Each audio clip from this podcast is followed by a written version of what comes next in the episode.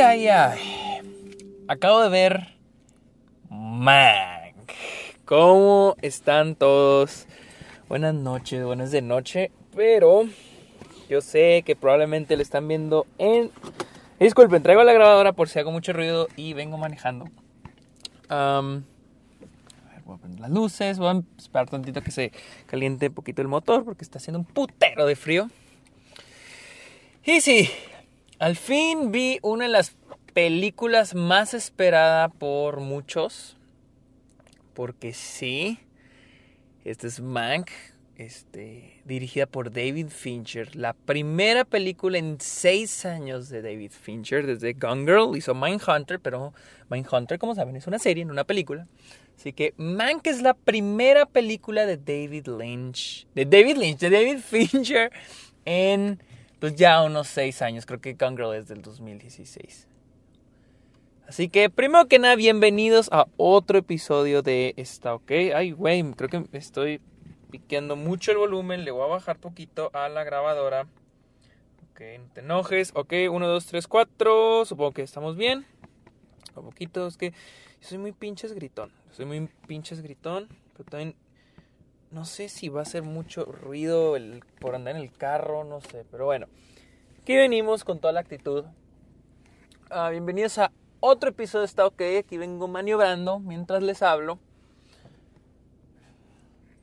Mi nombre es Sergio Muñoz. Recuerden seguirme en Twitter e Instagram. Ahí estoy como arroba el Sergio Munoz. Con N, no con ñ. O bueno, quién sabe, tal vez. No sé, no, no me he buscado a mí mismo. Chance si lo ponen con ñ, chance si aparezco. Porque saben los gringos que existe la ñ en otras partes del mundo. Así que, como sea, búsquenme. También estoy en Letterboxd para que vean todas mis reseñas, mis estadísticas de todo lo que he estado viendo en el año y registro po poquito antes del, durante el 2019.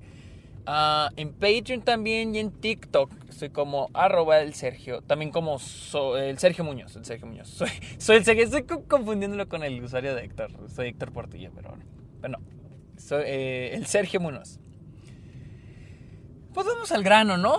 Ustedes vinieron a eso, ¿no? A lo mismo de cada episodio, presentando mis pinches redes, ¿verdad? Mank. Mank, Mank, Mank. Como les dije, esta es la película. Mmm, esta es una de las películas más esperadas por muchos, ya que. David Fincher es un.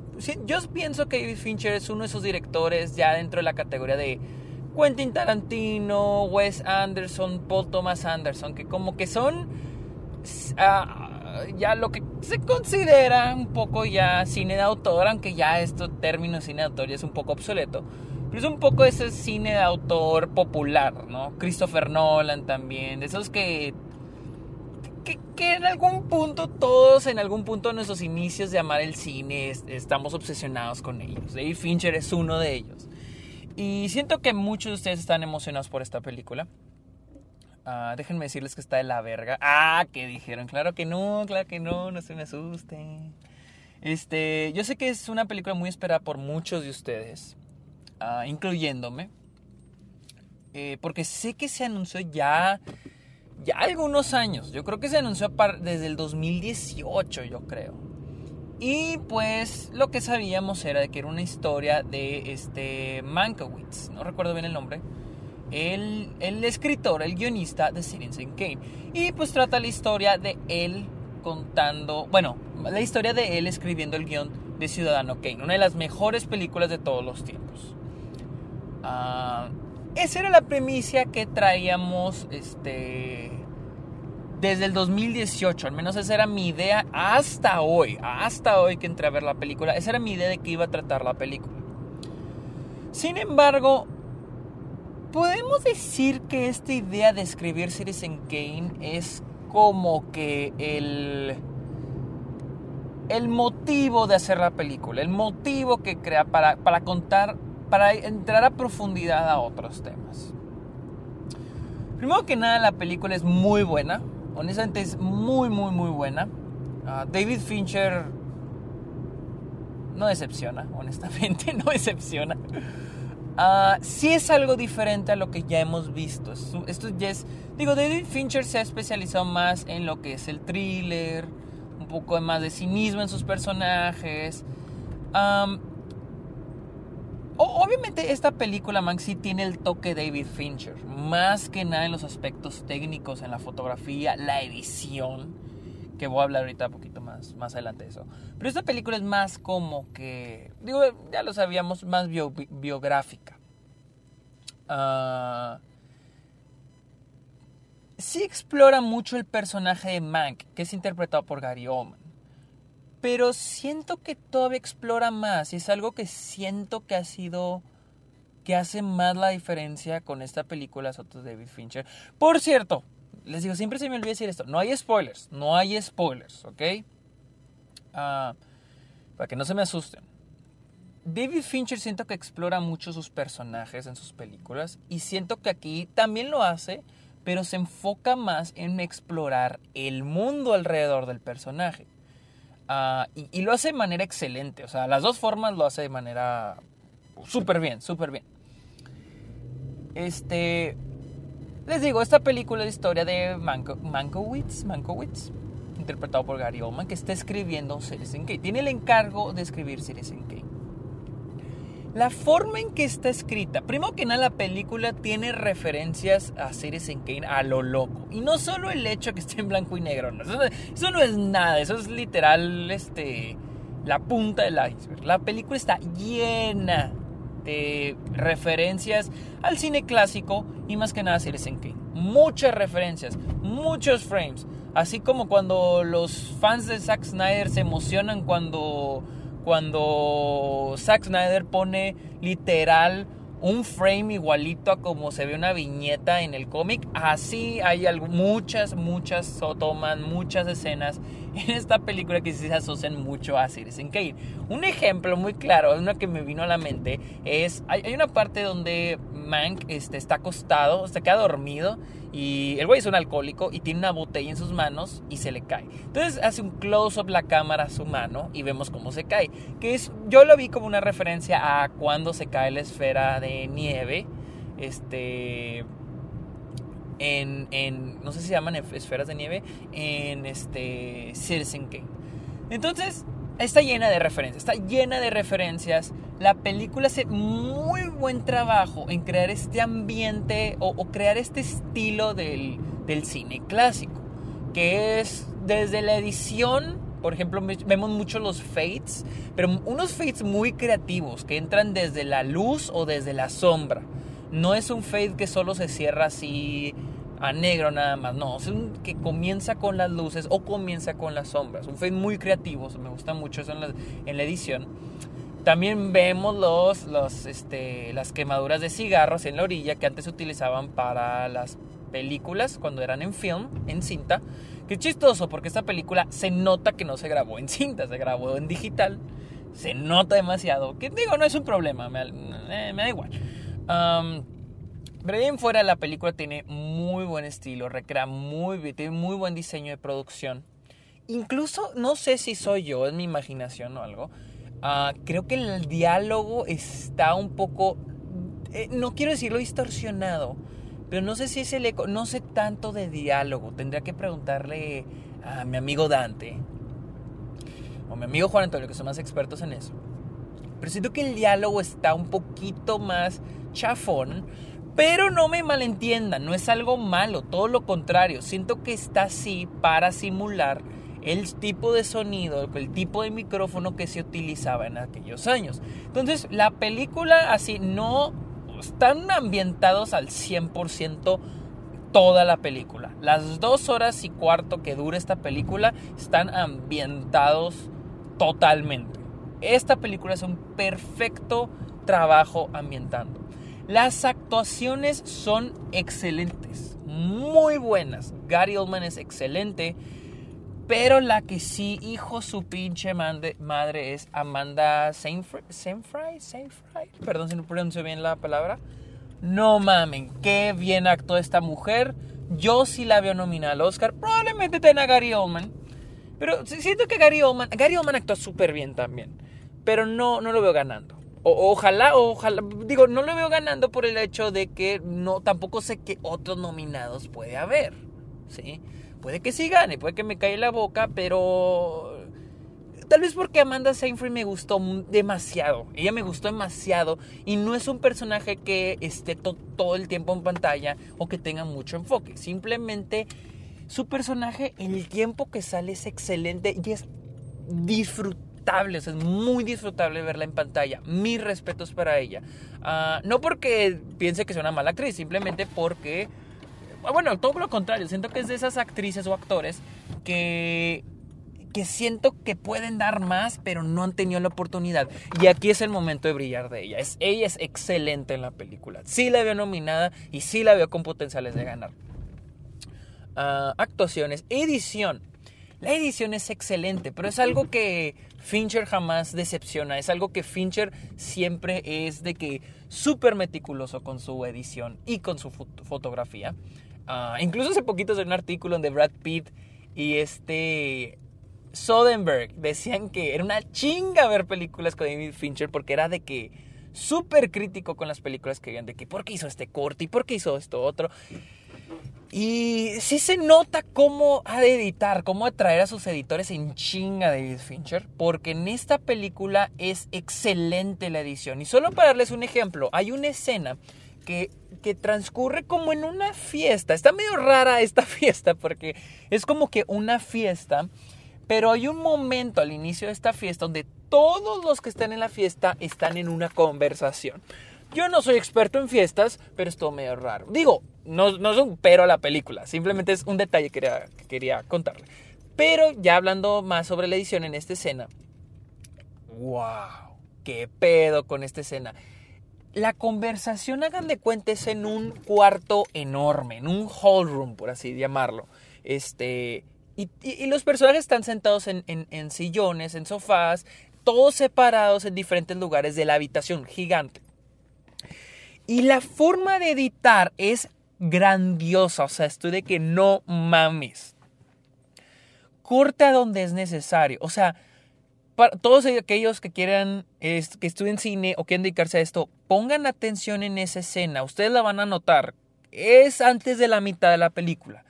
Eh, no es spoiler, no es spoiler. O sea, solo noten los cortes. Cuando es necesario cortar, ahí está el corte. Cuando es necesario ver la reacción de alguien, ahí está el corte.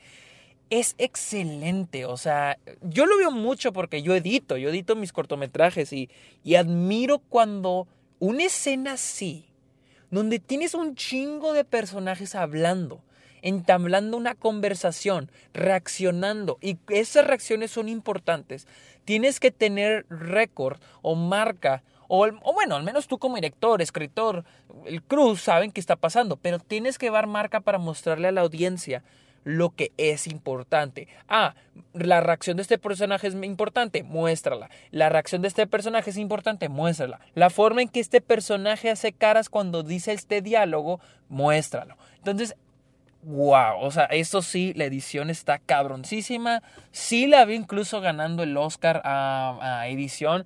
Tampoco, no me quiero meter mucho a si va a ganar el Oscar o no, porque, porque no sé cuáles son los otros nominados. ¿sí? Eh, se me hace a veces muy molesto eso de cuando dicen... Eh, bueno, cuando dicen no merecía el Oscar, cuando no sabes quiénes sean los otros nominados. Entonces, no quiero decir si merece o no merece el Oscar, pero al menos a edición sí la veo nominada. No sé si gane porque no sé cuáles son los otros nominados o cuáles otros serían los nominados, pero sí la veo nominada. Sí es muy buena, sí es muy buena edición.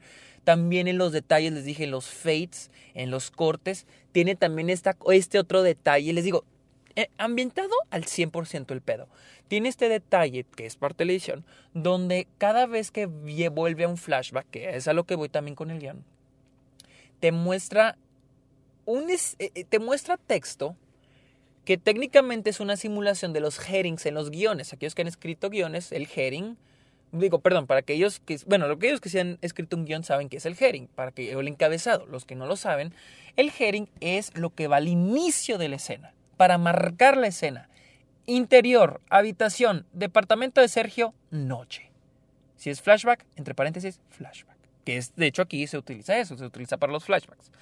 Eh, ese es el heading. En los guiones se usa. En los guiones de cine, de, teatro no, supongo que es diferente estilo, pero se usa también. Les digo, tiene muy, buenos detalles en la edición. Fantástica edición, honestamente. Mucho de qué aprender en esta película. ¿Y, ¿Y cómo está contada la historia? La historia está contada de manera es más, incluso el modo de contar la historia es muy similar a Citizen Kane. Porque brinca a los flashbacks. Les digo, yo no soy fan de los flashbacks a menos de que estén bien presentados o sean muy necesarios. Y esta película lo hace muy bien. Uh, tenemos la historia lineal donde eh, Mank tiene que escribir el guion, pero vamos brincando a flashbacks y es a lo que voy. La historia, el guion, la película trata de Mank escribiendo Citizen Kane, pero en realidad es un contra, es una muestra primero que nada del ambiente Hollywood en ese entonces, que muy probablemente no es muy diferente al de ahora. Y no solo el ambiente de crear una película, ser una película, también el, ambiente de la crisis económica, de la crisis en la que estaban entrando los, los estudios en ese entonces. porque déjenme ver en qué, qué año es, porque creo que es mil, en el 40 y algo, oh, en el 30 y pico, digamos 30 y, pongámosle 38, porque sí dicen que es del 41. Entonces también se habla un poco del entre a la Segunda Guerra Mundial, este, este ambiente de la Segunda Guerra Mundial, también la política que existe en California, porque también este brote socialista, comunista, que quiere entrar, que ojo, aquellos que les gusta mucho la historia del cine, esto es muy importante porque décadas después, o incluso una década después, es cuando empiezan a banear a directores, escritores, productores, personalidades del cine por este, ser comunistas o sospecharse que apoyen el comunismo. Este es un pre a eso. Entonces, esta película es mucho, mucho, mucho Hollywood de los 30, finales de los 30, inicios de los 40. Ah, ese ambiente de política, de hacer cine. Entonces, váyanse agarrando esos que todavía no ven la película, que esta va a ser una película lenta, un poco pesada, honestamente. Incluso siento que va a terminar teniendo la misma reacción que mucha gente tuvo y tiene con Roma. Ahorita hablo de eso.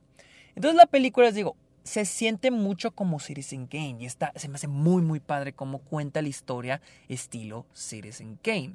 Porque Citizen Kane trata la historia, aquellos que no la han visto, de este millonario que muere y pues van contando la historia basada en un misterio que este, tratan de resolver. No de su muerte, simplemente un misterio de, de, una palabra que se llama, es Rosebud. Aquellos que ya tal vez ni la han visto, pero han escuchado la, palabra. Eh, pero en realidad la historia no se trata en sí de resolver el misterio, se trata de contar la historia de, este, de esta personalidad, de quién fue, por, porque este este Charles Kane, creo que se llama. Charles Kane era una personalidad enorme en, este, en el mundo y falleció. Entonces, ¿quién era este? ¿De dónde sacó su dinero? ¿Quién, quién era esta personalidad? Entonces, de eso trata Citizen Kane. Y algo así pasa con Mank. Con Mank se está también contando, o como en Citizen Kane resuelve este misterio, acá es escribir el guion.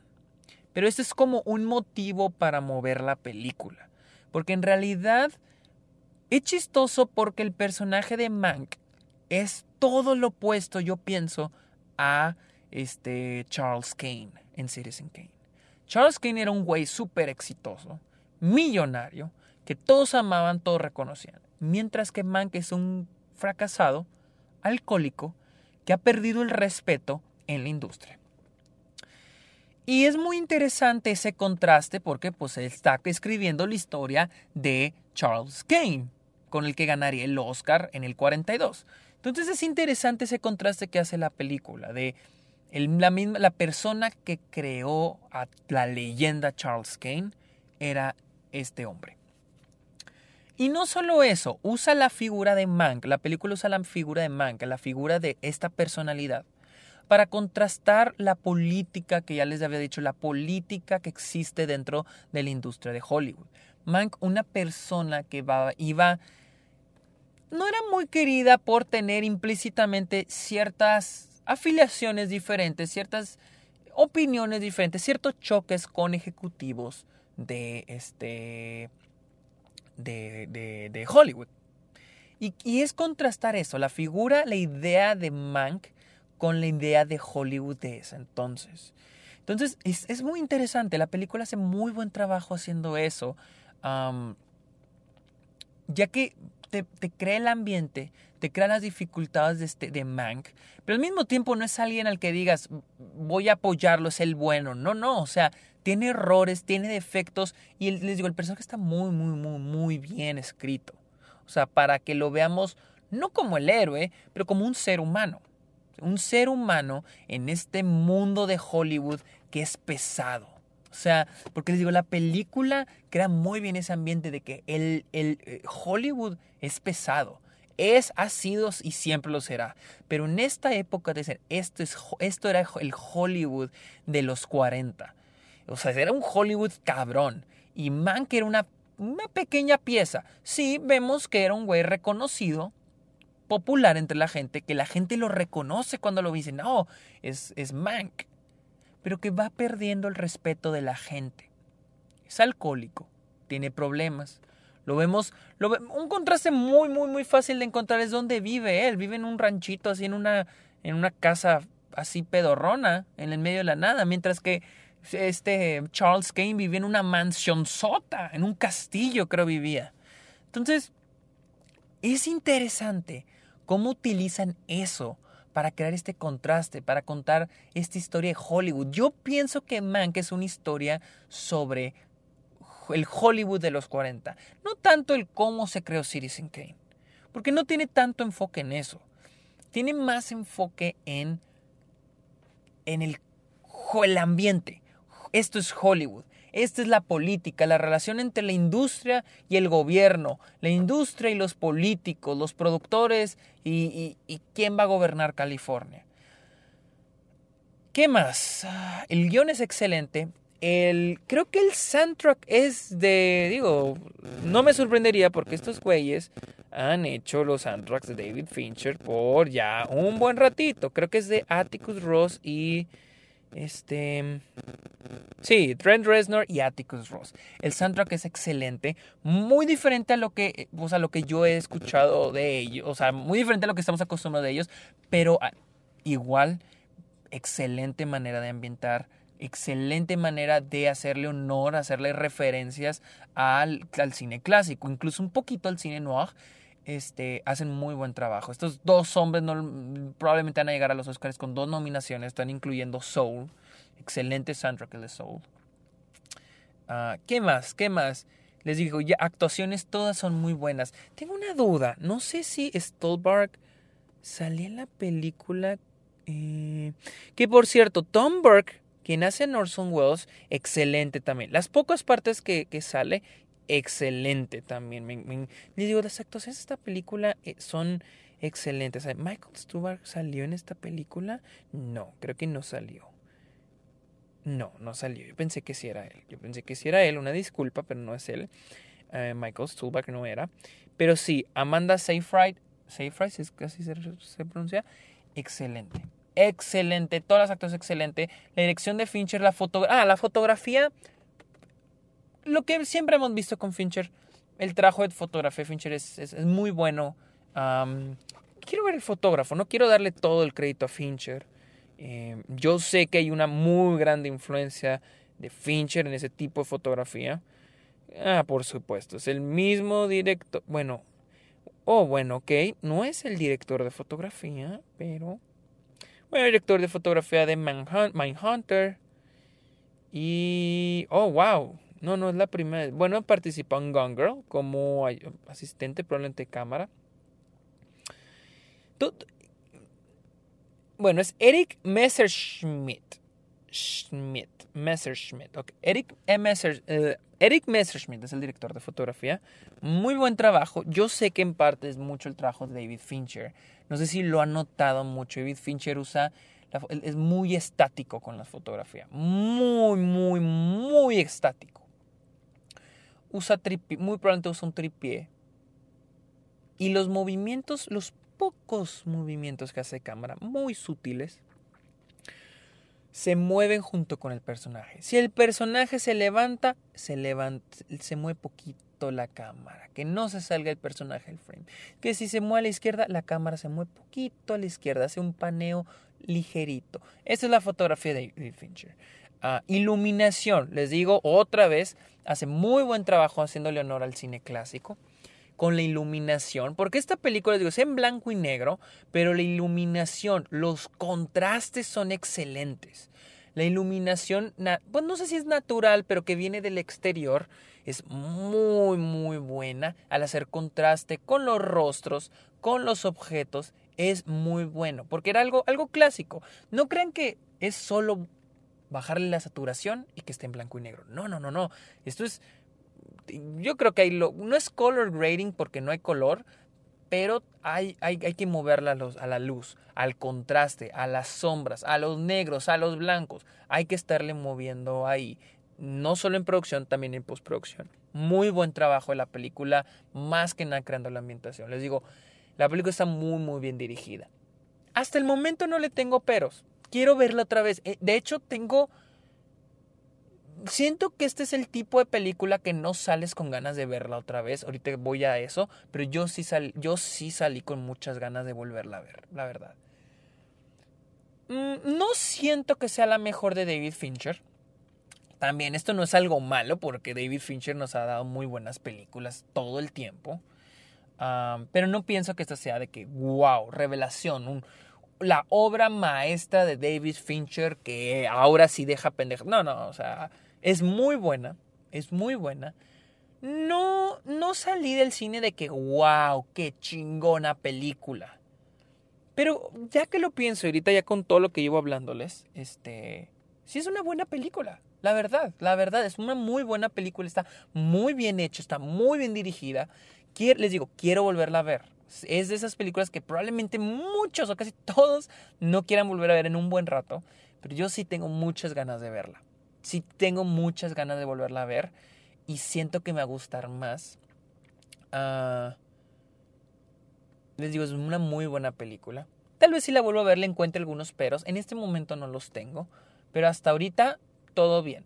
Eh, algo que mencioné es de que siento que esta película va a tener las mismas reacciones que la gente tuvo con Roma. Porque sí, no esperen una película, un thriller, como nos lo mostró con Zodiac, con Seven, con Gun Girl, con La chica del dragón tatuado, con Fight Club. No, esta es una película más biográfica, más lenta. Hay más política, hay más drama, hay más este mucho bla bla bla, mucha mucha interacción entre personas. No hay suspenso, no hay no hay nada de esto. ¿sí? Que ojo, no lo hace malo, pero siento que va a ser algo que va a hacer que la gente diga, ay, está muy aburrida. La quité a la mitad de la película. No la aguante, está muy lenta. Y ahí viene la, favorita de muchos. Está sobrevalorada. Está bien si les aburre, está bien si no les gusta, está bien si se les hace lenta y la quitan. Están en todo su derecho, está bien. Pero tampoco siento que va a salir la gente que decir que es mala porque les aburrió o porque se les hizo lenta. Sí, la película no, vayan dándose la idea.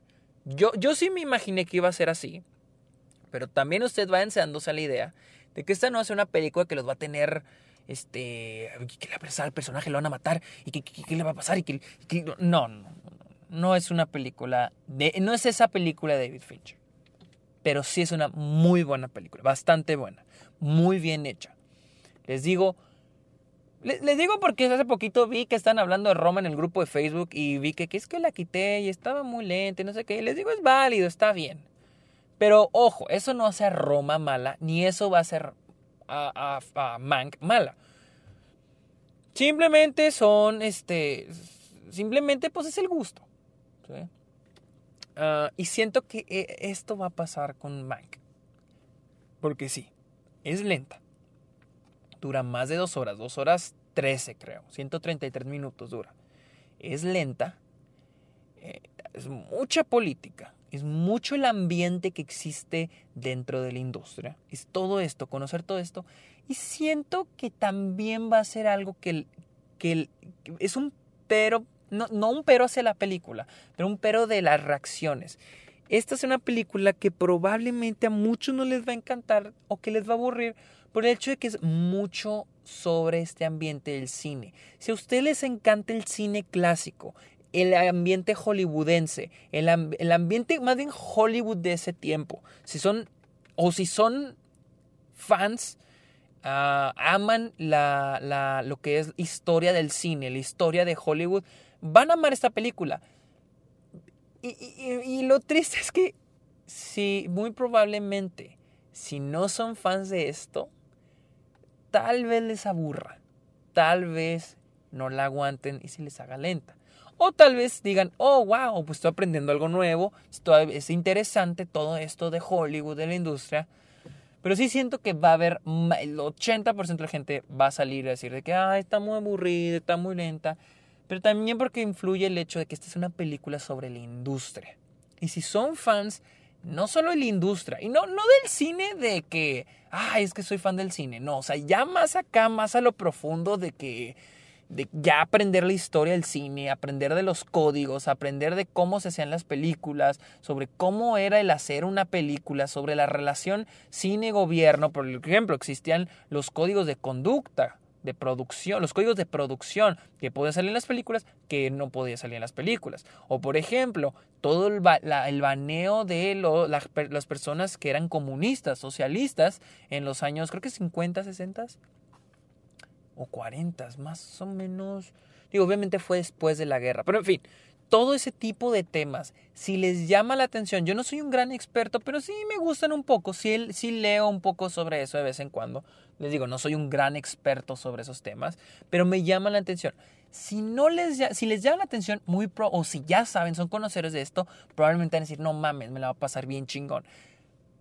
Pero si no les gusta ese tipo de cosas, o no están interesados, probablemente esta película se les va a hacer muy lenta y muy aburrida. Ese no es, un pero para mí para la película.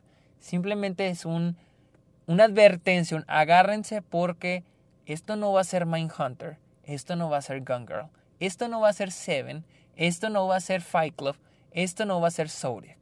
¿sí? Ni siquiera siento que hacer como el, The Game o el curioso caso de Benjamin Bottom o, Panic Room, otras películas de Fincher. Esta película ya está podremos decir que es Once Upon a Time in Hollywood de Fincher. ¿sí? Una película enfocada en la industria, una, pero esta sí, claro que me gustó más que Once Upon a Time in Hollywood. Este, porque siento que está mejor escrita, siento que hay una mejor escritura, hay un mejor enfoque, pero no quiero compararla, simplemente quiero decir que e, es de Tarantino Once Upon, Once Upon a Time in Hollywood, este es para, este es para Mank de Fincher es, es, el equivalente, más o menos. Una película para retratar una época del cine. ¿Sí? Pero bueno, no, no sé qué más. Este, les digo, para los Oscars, no quiero entrar a temas de los Oscars o los premios. Simplemente quiero decir, probablemente la vamos a escuchar mucho esta película. Este durante la temporada de premios. No quiero decir que va a perder o que va a ganar o que sea ser nominada o si va a ser ignorada. Eh, así que nada más, este, lo quiero dejar así. No quiero entrar al tema de los Oscars todavía. Tal vez en un mes, dos meses. Todavía faltan como cuatro meses, tres meses para los Oscars. Creo que son en, en marzo. Entonces todavía falta un rato. Todavía falta un rato. No siento que todavía sea el momento para hablar. También porque no he visto las todas las favoritas para el Oscar, entonces todavía no. Pero sí, Mank va a ser estrenada, creo que este viernes. Le compo alguien me está echando las luces. Este viernes es 3, ¿verdad? No, 4. Este viernes 4 de diciembre. Déjenme checo, déjenme cercioro bien para no contarles mentira. Pero Mank se va a estrenar en Netflix en Estados Unidos, si están en Estados Unidos, todavía pueden alcanzar esta semana en cines, en cines selectos en Estados Unidos, eh, por si se quieren arriesgar. Y ya aquí está, el 4 de diciembre estará disponible en Netflix en todo el mundo. Para que la vean, si la quieren ver, si les interesa, véanla. Si no les interesa, digo, si no les interesa, yo les diría, traten de verla o no la vean. Digo, es que también eso de, o sea, también no quiero obligar, no me gusta cuando la gente ve las películas a fuerzas, oh, solo porque es buena la voy a ver, o sea, mm, no, si no tienen ganas de verla, no la vean. Así que, pero sí, este viernes 4 de diciembre, Netflix, perdón, Mank en Netflix. Y este, y les digo, si ven en Estados Unidos, tienen creo nada más mañana y el miércoles para ir a verla en cines. Y sí vale mucho la pena verla en cines. Eh, más lo visual. En audio no hay mucho. No hay mucha así que digas, oh, valió la pena haberla visto en surround sound o en Atmos. pero visualmente sí vale la pena más verla en el cine. Si no, espérenla en Netflix. Este, es una buena opción. Y, como ya saben, no solo dar calificaciones. Así que síganme en Twitter e Instagram como arroba el Sergio Munoz. En Letterboxd también, búsquenme como Sergio Muñoz Esquer. Ahí estoy, como el güey de los del Club de los Amargados. Y este, estoy ok. También estoy en TikTok como arroba el Sergio Bueno, ahí no hay arroba, el Sergio Munoz. Y en Patreon, muchas gracias a todos los Patreons por seguirme apoyando. Muchas gracias a todos. Y este. Y vuelvo a repetir. Esta es mi opinión sobre Mank. No es definitiva. Yo la puedo volver a ver y pensar diferente. Tal vez me guste menos, tal vez me guste más, tal vez le encuentre algunos peros, tal vez le encuentre más cualidades. Pero hasta ahorita esta es mi opinión. Hasta el que día es hoy, 30 de noviembre del 2020. Tal vez el 29 de octubre del 2027 tengo una opinión diferente. Pero hasta ahorita, esa es mi opinión de Man. Buenas noches, buenos días, buenas tardes o buenas madrugadas, no sé. Bye.